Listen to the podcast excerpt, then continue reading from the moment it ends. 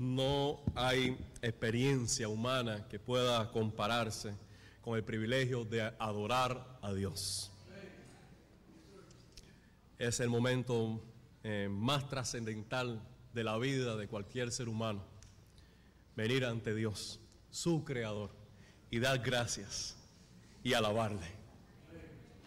A pesar de la suerte de la vida, por lo que Él es, por lo que Él dice y por lo que Él ya ha hecho por nosotros a través de Jesucristo, tenemos suficientes motivos para adorarle por la eternidad.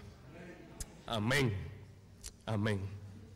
Familia, le invito a buscar en sus Biblias Mateo capítulo 11, donde Alain estuvo leyendo en el devocional de hoy. Mateo 11.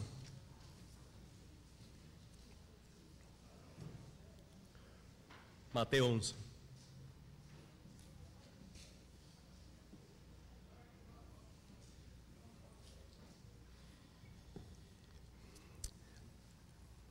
Hace dos semanas atrás eh, tuve el privilegio de poderle presentar la palabra en Lucas capítulo 14.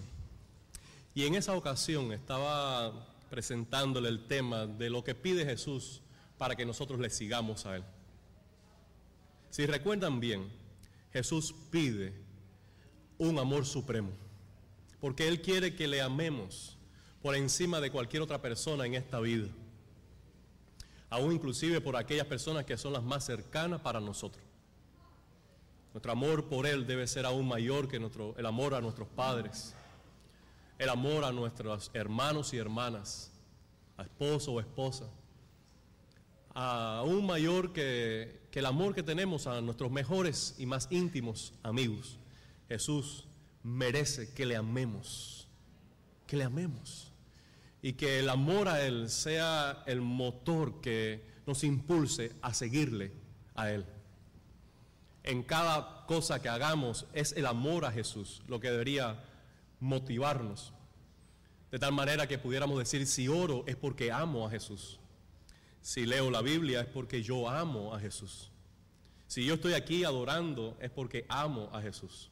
Y, que, y encontrar en el amor a Jesús la razón que respalde cada una de nuestras acciones. Les dije también que Seguir a Jesús significa una lealtad total. Una lealtad total.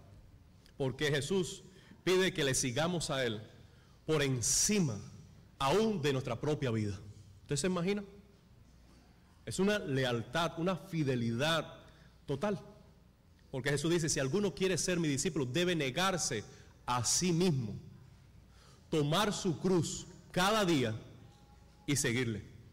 Porque cualquiera que pierda su vida por causa de mí la hallará. Por aquel que quiera salvar su vida para sí mismo, la perderá. Y Jesús está pidiendo que nosotros hagamos de Él el Señor de nuestra vida. Por encima de nuestras creencias, valores, por encima de nuestras metas personales, Él ha de ser el Señor. Y la meta de nuestra vida cristiana debería llegar a ese convencimiento de poder decir francamente, para mí el vivir es Cristo y el morir sería una ganancia. Porque estaría ausente a mi cuerpo, pero estaría presente al Señor. Y seguir a Jesús en última instancia, le compartía que era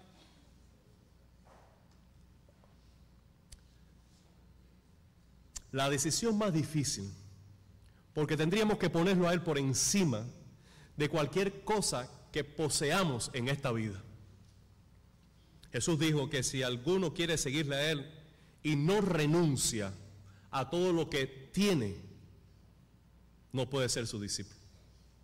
Esto no quiere decir necesariamente que nosotros tengamos que venderlo todo para regalarlo y quedarnos sin posesión en el mundo pero sí nos confronta con que Dios no está compartiendo el señorío en nuestra vida con tus posesiones. Y que sí hay una realidad en nuestra naturaleza pecaminosa y humana, y es que a veces ciframos, ciframos la esperanza, la seguridad de nuestra vida según el monto económico que amasamos. Y Jesús dice, no podemos servir a dos señores. No podemos servir a Dios y a la riqueza porque aborreceremos uno y amaremos a otro y viceversa. No podemos servir a Dios y a la riqueza. Si nosotros queremos seguir a Jesús, Él ha de ser el Señor. Y Jesús dijo, difícilmente entrará un rico en el reino de los cielos. Más fácil es entrar un camello por el ojo de una aguja, que es la expuesta estrecha en Israel, que un hombre podía entrar casi del lado y solo, sin equipamiento, sin, sin nada. Difícilmente entrará un rico en el reino de los cielos. Más fácil es entrar un camello por el ojo de una aguja que un rico entre en el reino de los cielos. Porque para entrar en el reino de los cielos, Cristo ha de ser tu tesoro. Y los apóstoles que conocían bien a Jesús y que conocían al mismo tiempo a su generación, dijo, Señor, difícilmente alguien se salvará.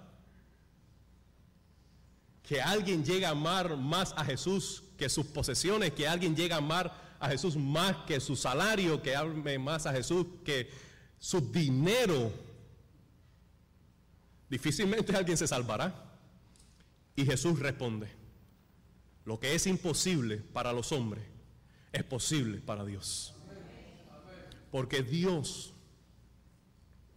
cuando abre los ojos de un pecador y ven en Cristo la gloria de Dios, Él pone todo y a todos en su lugar. De tal manera que Él queda solo recibiendo toda la atención la gloria, la alabanza y el deseo más profundo de nuestro corazón. Por encima de cualquier persona, por encima de cualquier ambición personal y por encima de cualquier posesión. Amén. Eso solo Dios lo puede hacer posible. De manera que seguir a Jesús es imposible en nuestras fuerzas. Yo no podría enumerar las veces que yo he pecado porque no he amado a Jesús como debería haberlo amado. No podría, la Biblia esta no podría contener en todas sus páginas las veces que yo he fracasado en poner a Jesús primero que mis deseos. Porque no podemos seguir a Jesús sin su gracia. No se trata de buena voluntad. No se trata de ponerle fuerza, se trata de depender de su gracia. Porque estas cosas que le he compartido pudiera convertirse en nosotros en una nueva manera de ley. Y nosotros pudiéramos engañarnos con la idea de que haciendo estas cosas pudiéramos merecer el cielo. Pero como mismo no podemos ser salvos por cumpliendo la ley, porque es imposible para el hombre cumplir la ley. Tampoco podemos ser salvos cumpliendo la ley del nuevo pacto, porque para nosotros nos es imposible vivir el nuevo pacto. Tanto necesitamos a Cristo para crecer en obediencia en el antiguo pacto, como para vivir la nueva experiencia del Evangelio. No podemos seguir a Jesús sin su gracia y sin su ayuda a diario. Porque la ley de Dios y la enseñanza de Jesús y cualquiera toda exigencia del Dios Santo para nosotros podría convertirse en una carga pesada, imposible de mover. Aquí llega la invitación de hoy. Mateo capítulo 11, Jesús dice, Venid a mí todos los que estáis trabajados y cargados, y yo os haré descansar. Todos necesitamos un buen descanso. ¿Cuántos dicen amén?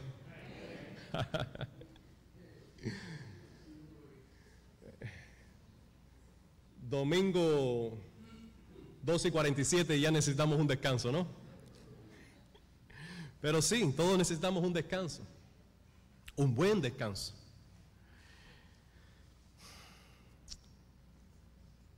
Creo que nosotros vivimos en un tiempo en que estamos agotados, crónicamente agotados. No sé tú, yo estoy hablando por mí. Quizás me estoy proyectando. Estamos de acuerdo. Gracias, hermano. No estoy solo en esto. Eh, crónicamente cansado. Yo me despierto y ya estoy cansado. Ah, no. Óigame, ¿qué, tú estás tomando? ¿Qué estás comiendo? A ver, dime, dime la receta. Pero sí, a veces ya yo me levanto y estoy cansado. Estoy cansado. Yo cuando veo mi día de martes y mi día de jueves, que yo trabajo 10 horas manejando, eh, ya, yo estoy, ya se me afloja la pata. Digo, caballero, 10 está largo, 10 horas. Tengo que llegar a las 7, salir a las 5. El Señor me ayude. Y mi oración en la mañana es, Señor, ayúdame a terminar el día y que durante el día pueda conservar el gozo y hallar propósito en lo que hago y si puedo hablar. Eh, esa es la lucha de nosotros, ¿verdad? Porque estamos cansados. Nosotros estamos en un punto, en una época eh, de nuestra vida, creo que todos, en que estamos agotados. Estamos saliendo de una etapa única, irrepetible, ni aunque la elaboremos en, la preparemos en laboratorio, estas, estas variables que han coincidido en nuestra vida, en este punto de nuestro peregrinar, eh, son únicos estamos saliendo o estamos batallando con una etapa de crisis, de cambios forzados, eh, que nos ha agotado. Estamos saliendo, tenemos la victoria, amén. Pero no ha sido fácil, no ha sido fácil.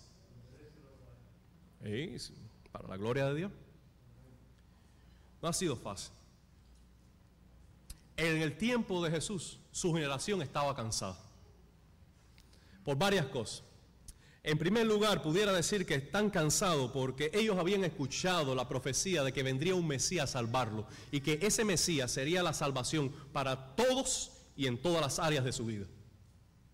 Pero habían pasado ya cuatro siglos donde no se levantaba un profeta que refrescara esa esperanza y la espera desespera. Si no, dígaselo a cualquier paciente en una consulta médica desespera. Y este pueblo eh, había esperado por siglos un Mesías. Y la espera había robado fuerzas en su ímpetu y devoción a Dios. De manera que ellos habían eh, probado otras alternativas de redención. Creo que también se agravaba la situación de los judíos porque tenían encima un imperio romano eh, despiadado, cruel, fuerte, muy fuerte. Y entre otras cosas, habían impuesto taxes demasiado altos para toda la población. Es decir, que la pobreza se, incrementaba, la criminalidad, la forma de buscar la vida eh, de manera alternativa. Eh, todo había un conflicto social, económico, político, pequeñas guerrillas que le hacían la guerra a Roma. Eh, el ambiente estaba convulso políticamente, socialmente. Y si esto fuera poco, tenían ellos encima una pandilla de fariseos, de escribas, de saduceos y de gente religiosa que estaba añadiendo a la palabra de Dios. Y hacía el buscar a Dios y el agradar a Dios cada día más difícil. Más difícil. Eran cientos los mandamientos que esa gente estaban añadiendo a la ley ya de Dios. Pero ellos no se atrevían a cumplir esos mandamientos humanos ni con un dedo. Simplemente hablaban y hablaban y hablaban, pero hacer. No. Jesús mismo cuando habló de ellos, le dijo, en la cátedra de Moisés, es decir, que allí en, en las oficinas, en la universidad de la religión, están sentados los escribas y fariseos. Ellos saben de la ley. Por tanto, dice Jesús, todo lo que ellos dicen hablando de la ley, háganlo. Pero no hagan como ellos hacen, porque ellos dicen, pero no hacen. Ellos dicen, pero no hacen. Entonces, esa gente estaba sobre el pueblo de Israel, normando su vida, dictando y dictando, dictando, exigiendo, exigiendo, exigiendo, pero no había gracia en ellos para acompañarlo, acercarse a Dios y vivir en la voluntad de Dios. Por muchas razones, por muchas razones. Esa generación de Jesús estaba cansada, estaba agotada.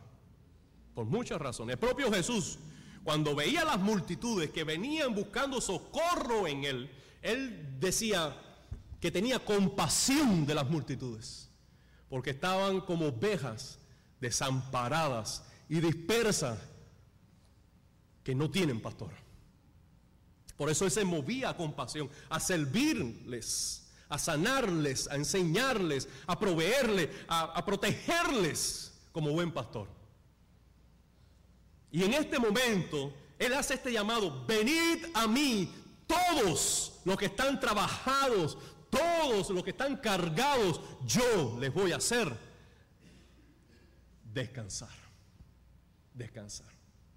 Cuando nosotros necesitamos un descanso, después de una temporada fuerte de trabajo, estamos pensando en vacaciones. Eliané cuando ve un avión cada vez que venimos por la 836 esa o el Palmetto, dice, llévame, llévame, llévame. Estamos volviendo al sentimiento cubano de cuando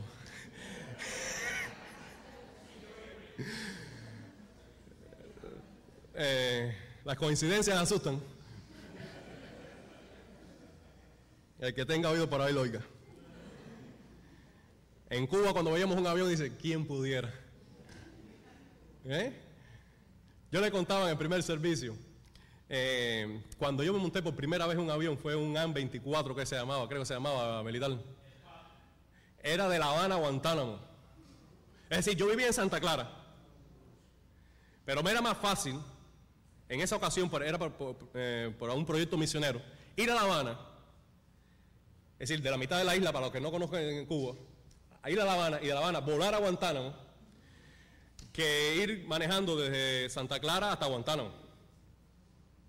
Pero cuando yo llegaba, que yo vi aquel avioncito, a mí me brillaban los ojos, yo pensaba que yo estaba, me sentía extranjero, me sentía extranjero. Pero un A-24 que cabe en este templo, eso era, estoy exagerando, pero es un avioncito pequeño. Cuando eso empezó a coger carretera para, para tratar para tratar de coger velocidad.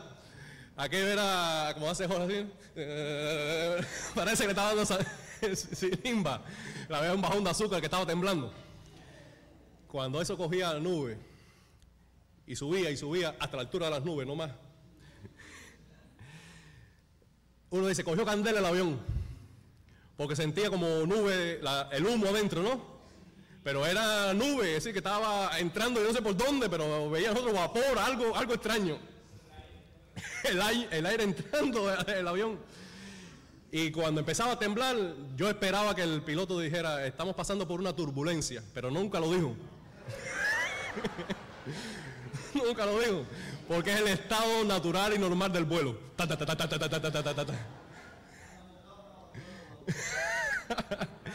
Cuando yo aterrizaba, yo me sentía que una experiencia inigualable.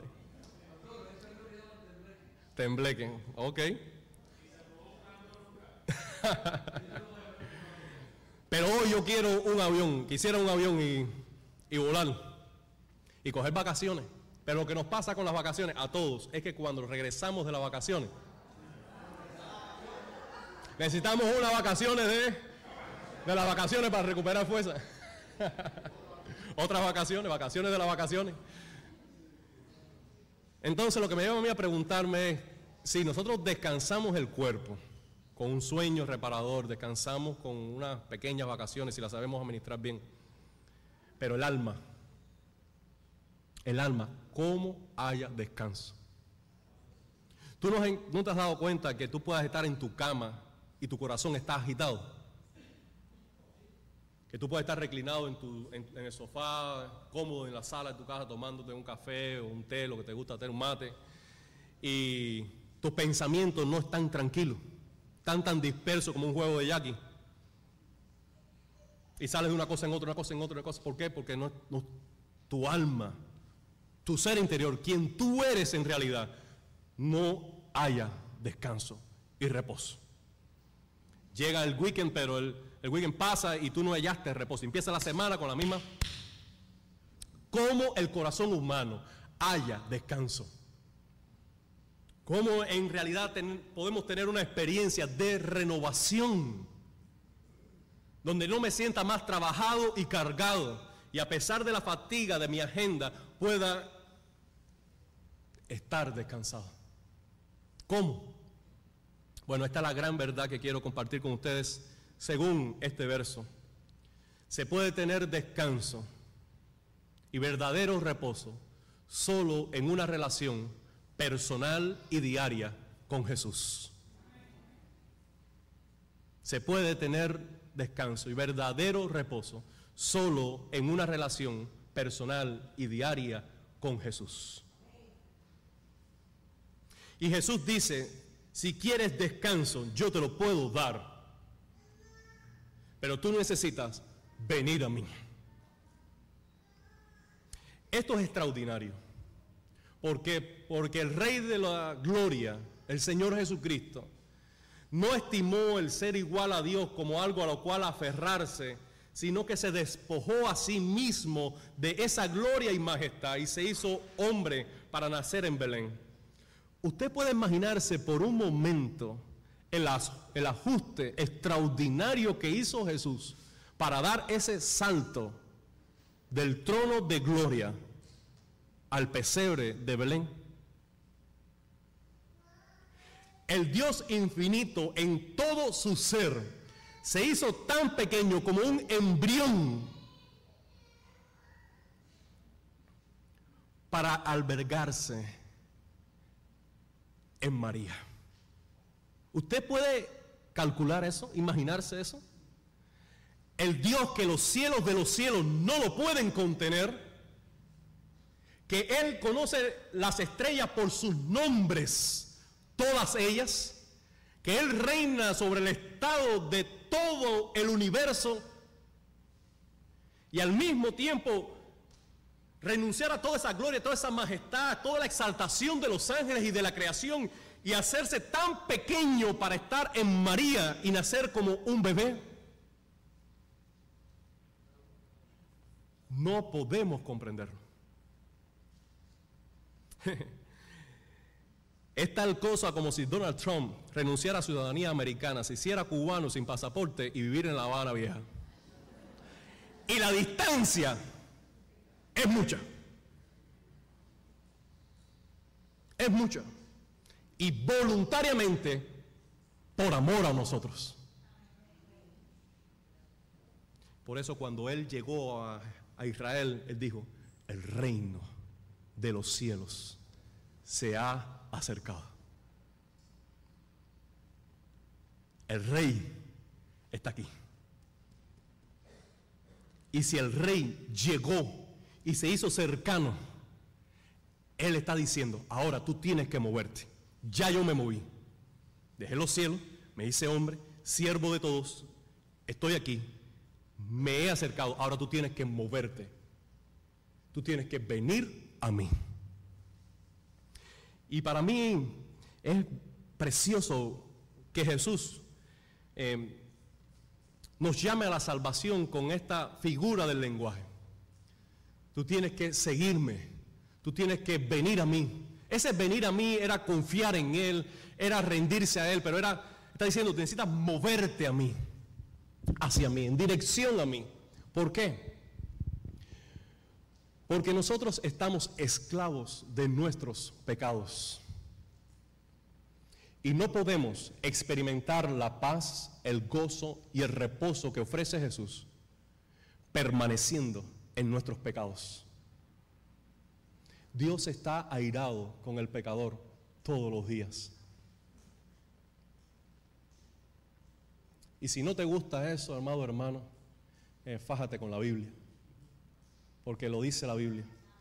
No hay paz para el impío. Con esto quiere decir con el que no quiere agradar a Dios, con el que no obedece al Señor, con el que no teme a Dios, para ese no hay paz. No hay paz. Y la primera experiencia de paz y de reposo va a venir a tu vida cuando tú dejes tus pecados y te muevas a Jesús. Él está diciendo, sal fuera de esa cueva. Sal fuera de esa oscuridad. Sal fuera, ven a mí. Y cuando tú abandonas cualquier estilo de vida donde Dios no es rey y vienes a Él, entonces tú alcanzas paz con Dios. Y esa es la primera experiencia para disfrutar paz y reposo diariamente en tu caminar por la vida. Entonces, yo me pregunto, si tú estás viniendo a Jesús diariamente, diariamente, porque tú necesitas que Jesús tome tus cargas, tome tus fatigas, tus ansiedades, tus trabajos, tus pecados diariamente.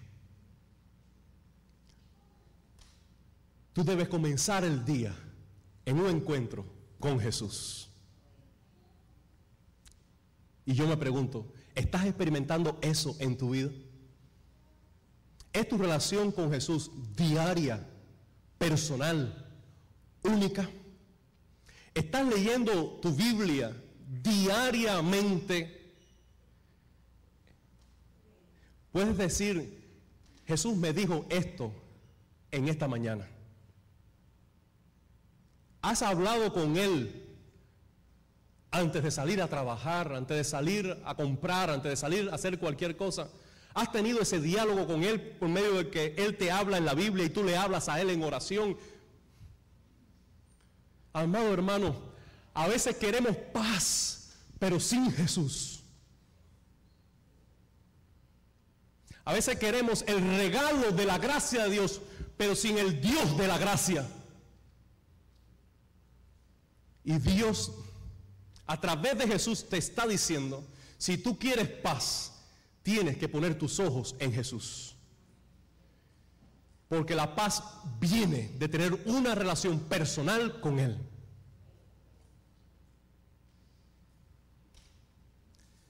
Lucas capítulo 15 nos cuenta tres parábolas extraordinarias. La tercera de ellas, Jesús dice que había un padre que tenía dos hijos uno de los hijos le dijo al padre, Padre, dame la parte de la herencia que me corresponde. Y el padre se la dio. Pocos días después, juntándolo todo, se fue para malgastar todo lo que había recibido gratuitamente. ¿Qué quería ese hijo? Quería herencia sin padre. Quería regalo sin el dador. Quería beneficio sin la fuente. Porque quería poseer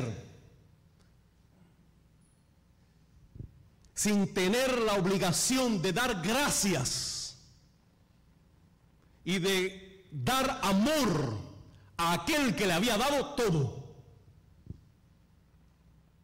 Y ese es el más grave mal que nos toca a todos. Me toca a mí y les toca a todos. Es que queremos reposo sin Dios. Queremos paz sin Dios. Queremos descanso sin Dios. Queremos el don, la gracia, el favor sin la fuente. Y esto es necesario que nos preguntemos en algún momento de la vida mi amado hermano, le hablo de corazón, con cariño. ¿Tú estarías dispuesto a ir al cielo, ser librado del infierno, tener todas tus necesidades cubiertas, tener reposo en el cielo, sabiendo de que Dios no va a estar ahí? Tú irías al cielo gustosamente si supiera que Dios no está ahí? Lo que nos confronta con la idea de por qué queremos ir al cielo. Porque quiero librarme de la condenación del pecado, porque no quiero ser castigado en el infierno, porque quiero tener paz y reposo. ¿Por qué queremos ir al cielo? Si la respuesta no es Jesús, no hemos entendido el Evangelio. Y lo mismo nos sucede ahora. Familia, ahora, si tú quieres el favor de Dios, si tú quieres la ayuda de Dios, si tú quieres puertas abiertas, si tú quieres eh, la fuerza de Dios, la gracia de Dios, que te sople, que te ayude, pero no estás dispuesto a tener una relación con Él, algo nos hemos perdido en el camino. ¿Me siguen? Por eso Jesús dice, yo te puedo dar descanso, pero tú tienes que venir a mí. Tú tienes que venir a mí. Ahora, Jesús dice que si venimos a Él para hallar descanso, debemos hacerle a Él el Señor de nuestra vida. Y tomen esta frase, versículo 29, ¿cómo empieza? ¿Cómo empieza? Llevad mi yugo sobre vosotros. ¿Para qué se usaba el yugo? ¿O se usa el yugo?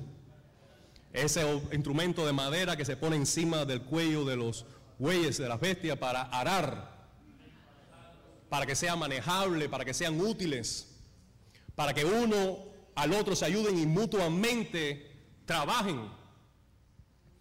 Pero al final es un yugo. Yugo. Amado hermano, en la relación con Jesús, Él pone las condiciones. Él pone las condiciones. Todos nosotros que tenemos pareja o que tenemos matrimonio, sabemos que en algún momento nos sentamos y ponemos las condiciones de la relación. Me gusta esto, no me gusta aquello, me gustaría. ¿Tú crees que podamos hacer? Está bien, yo voy a tratar de... Y ponemos, establecemos, cada persona establece las condiciones de la relación, sí o sí. ¿Eh? ¿Eh? Parece que... Amado, en toda relación, cualquiera que sea, ya sea de trabajo, ya sea de amistad, ya sea de noviazgo, de matrimonio, cualquier relación, cada uno establece sus condiciones y dice lo que está dispuesto y lo que no está dispuesto. ¿No verdad? Las cartas sobre las mesas. Ahora, lo, lo interesante es esto. Jesús quiere darte descanso. Él quiere que tú vengas a Él, pero Él es quien pone las condiciones. Porque Él es el Señor. Él tiene toda autoridad en el cielo y en la tierra. A Él están sujetos todos los ángeles, potestad y demonios. Él tiene poder sobre los fenómenos naturales. Él tiene poder sobre la enfermedad para sanar, sobre los muertos para resucitarlos. Él tiene el poder para salvarte a ti. Él es el Señor. Por tanto, Él establece las condiciones en esa relación tuya con Él. Y esta es la condición. Toma mi yugo. Yo soy el Señor. Ahora, ¿te hiere el orgullo? A mí me lo hiere. A mí me lo hiere. ¿Saben por qué? Porque soy soberbio por naturaleza. Pero Dios no trata con cabezones. Dios no cree en hijos malcriados. ¿Te gusta? Amén. ¿No te gusta? Amén.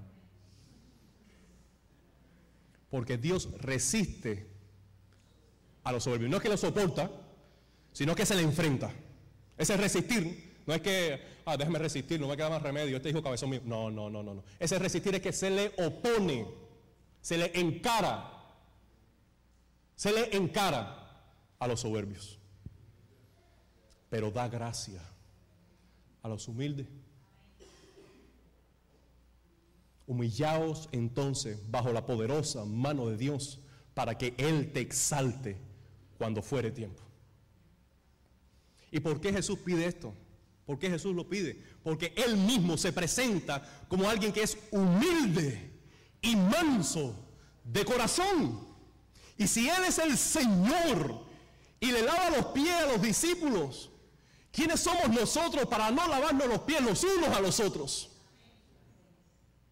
Ahora se los explico, pero déjame decirlo así porque me gusta decirlo así. En el cielo no entran ancianos. ¿Cómo? No entran ancianos. En el cielo no entran adultos. En el cielo entran solo niños. Y para entrar en el reino de los cielos, tú necesitas nacer de nuevo. Tú podrás tener 60 años, pero tú necesitas nacer de nuevo. Y como niño, tú entras en el cielo. Mira lo que dice Jesús. Este pasaje es extraordinario. No sé tú, pero yo lo disfruto tanto. Versículo 25. Te alabo, Padre, Señor del cielo y de la tierra, porque escondiste estas cosas de los sabios, de los entendidos, y las revelaste a los niños. Sí, Padre, porque así te agradó. Porque en su sabiduría el mundo no comprendió a Dios. En su fuerza, en su poder, el mundo no alcanzó a Dios sino que a los vil y menospreciados del mundo escogió Dios para avergonzar a los fuertes y a los sabios, para que nadie se jacte en su presencia. Amados hermanos míos, si queremos descanso para el corazón, si queremos reposo eterno para el alma, tenemos que aprender quién es el que manda. Y es Jesús. Y cuando tú rindas tu vida al Señor, la gracia, el poder de Dios estará contigo. Y en tu debilidad, en tu debilidad, serás fuerte. Porque su gracia será suficiente para ti.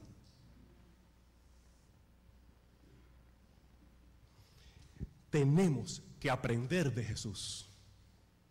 Por eso Él dice, y aprended de mí, aprended de mí, y hallarán descanso para sus almas. Mis amados hermanos, ¿quieres el descanso de Dios?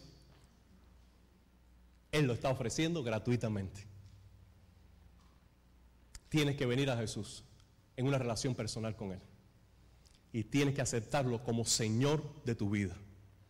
Luego experimentarás su salvación, descanso y reposo eterno.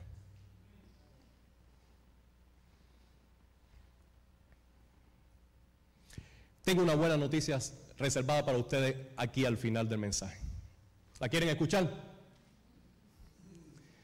Es que el Señor Jesús hizo todo el trabajo para nuestra salvación. Cuando Jesús oró en Juan 17, dice, la obra o el trabajo que me diste, que me asignaste para hacer, lo he hecho. Está acabado.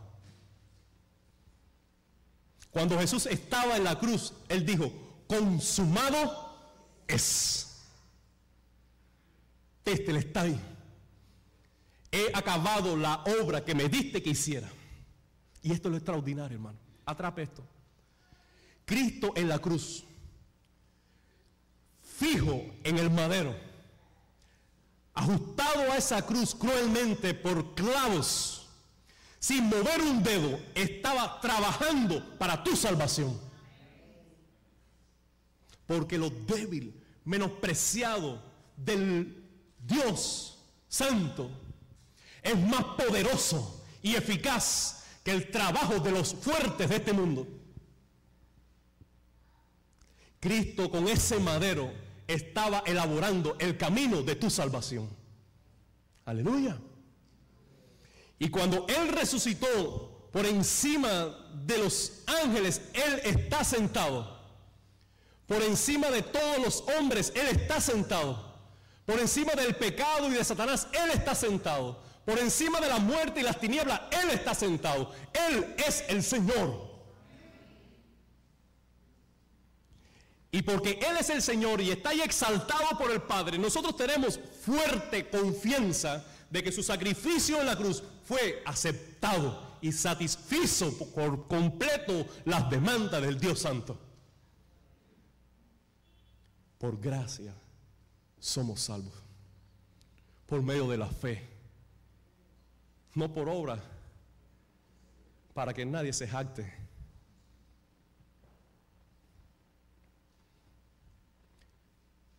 Tú necesitas un descanso, sí. Pero tú necesitas garantizar el, descanso eterno en los cielos. Tú necesitas poner tu fe en Jesucristo hoy. Recesar de tus obras. Recesar de esa idea de que tú puedes hacer algo para merecer ir al cielo. Tú no puedes hacer nada. Tú no puedes pagar nada. Tú no puedes merecer nada. Tú tienes que poner tu fe en Jesucristo. Y cuando pongas tu fe en Jesucristo, solo por fe y solo por gracia, tú tienes perdón y vida eterna. Esta es la buena noticia. Y hay algo extraordinario, un extra. Y es que esa paz y ese reposo eterno y perfecto en los cielos, tú puedes comenzar a experimentarlo aquí y ahora, en una relación diaria y personal con Jesús. Él dice, ¿estás cansado? ¿Estás trabajado? Ven a mí. Aprende de mí que soy manso y humilde de corazón y hallarás descanso para tu alma. ¿Quieres ese descanso? ¿Quieres ese descanso? Pon tu fe en Jesucristo. Vamos a hacer una oración. Vamos a orar. Ven al Señor Jesús. Pon en Él tus cargas. Él dice, echa sobre mí tu carga y yo te sustentaré. Gracias, Señor. Gracias, Señor. Padre, produce fe y confianza para venir a ti y hallar reposo.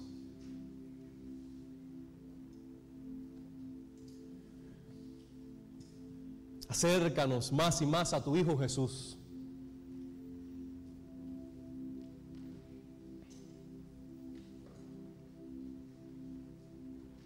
Y que en esa relación podamos reconocer que tú eres el Señor.